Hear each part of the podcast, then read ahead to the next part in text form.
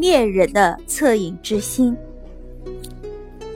在一个寒冷的冬天，有一位英勇的猎人，在打猎回家的路上发现了两只黑熊。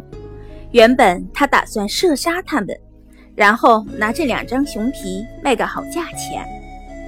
正当他准备射杀这两只黑熊时，却被他们一起玩耍的幸福景象感动了。两只黑熊举止亲昵，处处萌发着一种憨厚的状态，很是让人喜欢。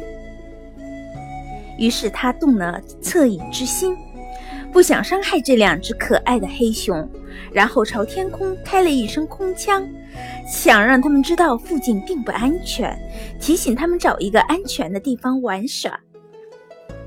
不料被枪声惊动的两只黑熊却脱下了熊皮。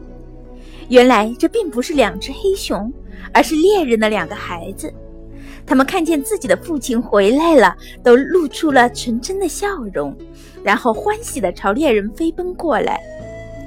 此时，猎人深感后怕，差点因私欲而错杀了自己的两个孩子。还好他尚有怜悯之心。